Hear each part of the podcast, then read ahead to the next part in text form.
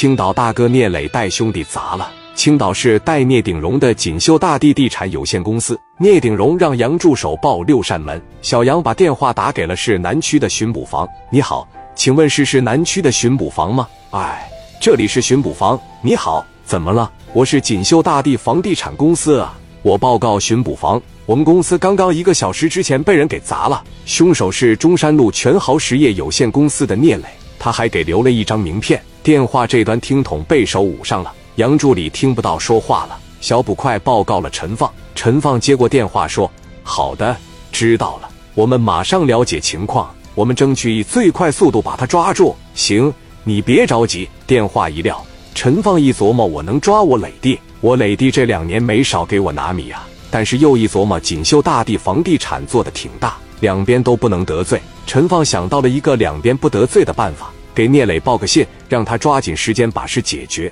不就得了吗？陈放把电话打给了聂磊。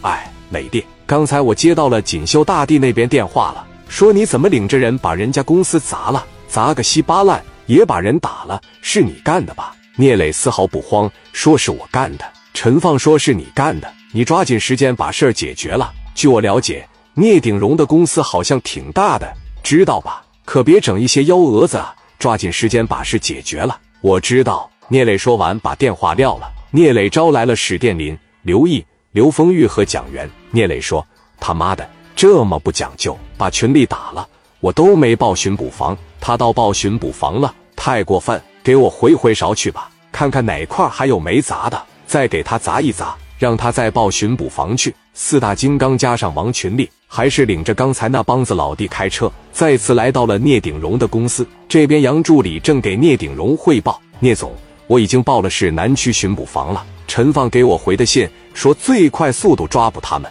我们现在就听信得了。”聂鼎荣说：“行，我在开会，别打扰我了。”电话刚一放下，四大金刚领着王群力来了，还是那伙人。小杨一看，哎，你们干啥呀？哎，没有王法了，无法无天了。刘毅当时往前面一上，说道：“我不说了吗？让你家老板给我们打电话，咱们事情该解决解决。给我们几个哥们都打了，我们都没报巡捕房，你们老报什么巡捕房呢？真是一点格局也没有。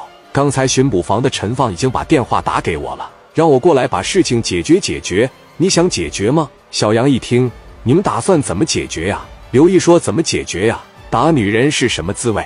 我也试试。”并叫嚣打出来的媳妇揉出来的面。期间，刘毅等人还打了两个保安，并在一次打砸聂鼎荣的公司。临走前，蒋元说：“接着报巡捕房，再报捕快，我接着过来砸。我现在就回去查一查，你们在青岛还有什么项目？”聂鼎荣正在开会，小杨的电话又打了过来。聂鼎荣挂了，小杨又打。聂鼎荣也是一个有个性的人，再次接到小杨电话的时候就有情绪了。聂鼎荣说。小杨，我不是说了吗？有什么事等我开完会再说嘛。这怎么左一个电话，右一个电话呢？让人笑话不？有什么事等不到会议结束说啊？小杨委屈的带着哭腔说：“聂总，我实在是不行了。刚才我报的巡捕房捕快没把他们抓起来，好像捕快跟他们是一伙的，跟他们通气了。他们又把咱们公司砸了一遍。”聂鼎荣一听巡捕房没抓，聂磊变本加厉，气得咬牙切齿。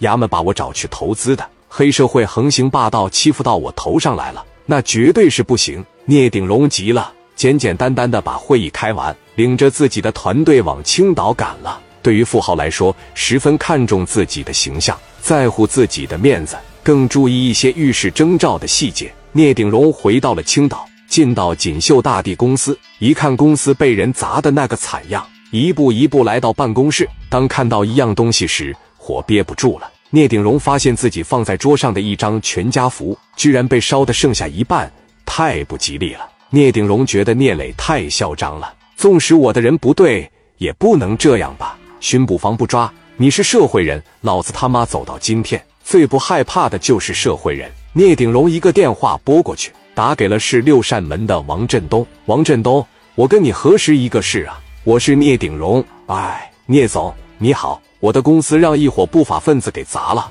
这晾了挺长时间了。我这今天回来了。陈放说要抓人，不但没有抓人，而且和这伙不法分子串通一气，又再次的对我的公司进行了打砸。再次对我的员工进行了侮辱，有没有这个事啊？什么这么过分吗？我马上亲自带队，不用演了。你对他睁一只眼闭一只眼是吧？你们狼狈为奸是吧？行，聂总，你怎么能把这个话说的这么难听呢？那怎么能叫狼狈为奸呢？走到今天，我能打下积攒这么大的家产，我能没有个三瓜两枣吗？我不跟你吹那个牛逼呀！你对他们睁一只眼闭一只眼，你纵容他们是吧？行，你看我的，看你这么说话就没有意思了。有什么事咱们都可以沟通啊。不用了，谢谢你。